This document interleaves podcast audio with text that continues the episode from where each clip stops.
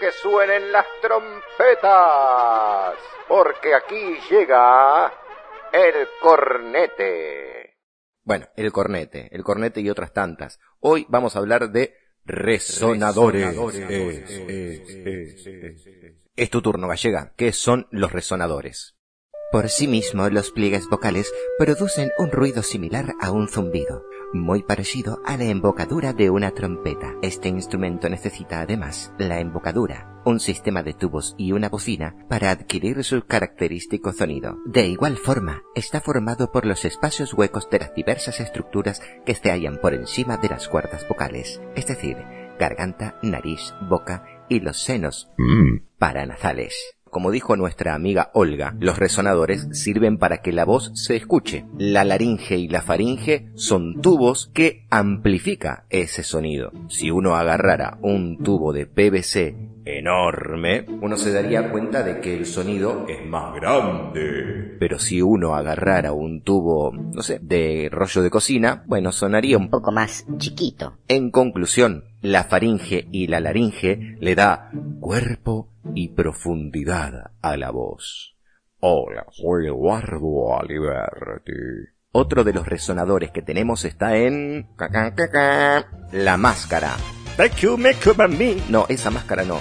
La máscara que tenemos en la cara. ¿Qué? ¿Una máscara en la cara? Sí, mi querido querida. Los huesos frontales de la cara tienen huecos. Esos huecos son los huecos paranasales y como la palabra lo indica, ¿dónde están? Al lado de qué?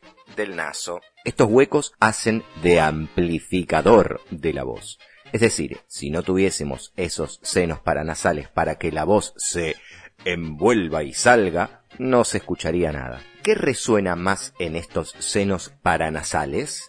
La M, la N, la NG. Hay ejercicios para las personas con mucha mucosidad, como a veces me suele pasar a mí, para ablandar ese moco que tenemos ahí para que los resonadores se alivien un poquito. Al lado de la nariz, es decir, donde termina el tabique y donde empiezan las almohadillas de la nariz, que se llaman narinas, ahí mismo hay un huequito. ¿Ves que yo ahora estoy hablando así? Bueno, te das unos golpecitos muy ligeros con los dedos de las manos, no te pegues trompadas. Eso parece que no, pero alivia bastante a los resonadores de ese moco. En el caso de que sufras de rinitis, por favor consulta a tu otorrino naringólogo. Está bien dicho. Otorrino laringólogo. Bueno, ¿y para qué te explico todo esto? Porque en las imitaciones uno tiene que usar los distintos resonadores del cuerpo. En la antigüedad, y no tanto, a los tenores se les hacía bajar la laringe, porque en la laringe se ubica las cuerdas vocales. Entonces, esta laringe se mueve de arriba para abajo y de adelante hacia atrás. Ese movimiento de la laringe hace estirar a las cuerdas más o menos. Para los tonos graves, la laringe baja. Para los tonos agudos, la laringe...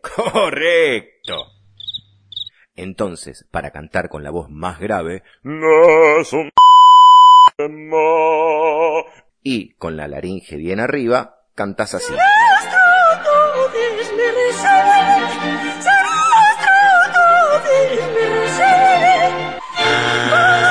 ¿Qué tiene que ver esto con los resonadores? Que depende cómo esté colocada tu faringe, vas a tirar, entre comillas, el aire hacia distintas partes. Si uno tiene ganas de hacer una imitación con la voz más aguda, va a tratar de tirar la laringe un poco más para arriba.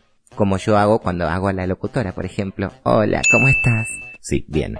Entonces el aire se va a dirigir hacia la parte superior de tu cabeza, es decir, la máscara facial. Vas a notar que tu cara te vibra, te resuena. Bien. ¿Qué tiene en la boca? ¿Un chicle? No, no, tengo, se me rompió la dentadura. Ah, bueno. Me suena de algún lado. En cambio, cuando cantamos con la voz hacia abajo, lo que más suele vibrar es el pecho. Entonces, pecho, cuello y cabeza. Tres resonadores, tres tipos de sonidos distintos. Tito Páez suele cantar con una resonancia más aguda. Bueno, después de la técnica vocal la hablamos más tarde, porque él estrangula un poco la garganta, el paladar blando. Bueno, no los quiero llenar de teoría, pero escuchemos a Fito Páez. Ella tenía un clavel en la mano. Alejandro Sanz canta directamente con la garganta. Y sí, ¿con qué va a cantar? Dime con quién hablo Digo que su resonancia se centra en la garganta, garganta y nariz. Alguien parecido, Ricardo Montaner. Será que aún no se llenaba la luna. En cambio, Eduardo Galeano tenía una resonancia baja. Una historia de un poquito después, pero que todavía es una historia del antes. Después de diferenciar qué clase de resonador tiene, nos vamos a centrar en la prosodia. ¿Qué? Más tarde te cuento qué es la prosodia. La prosodia es el canto, la musicalidad que tiene una persona al hablar y al cantar también. Los cambios de voz se le denomina dinámica, la dinámica de la voz. Hay profesores de canto que te enseñan a utilizar la voz mixta, que es un conjunto de técnicas vocales. Hay un montón, montonazo de técnicas vocales, pero ahora me parece que resultaría un poco aburrido y no es la idea, para nada. Está la voz hablada, el falsete, el trémolo, trino vocal, inhalado, armónicos, subtonos. multifónicos, canto a la tirolesa, hilolei, hilolei, hilolei, croaking, discurso vocal, trompeta de boca, multifónicos. Bueno, bueno, bueno, pero otra vez me fui por las ramas.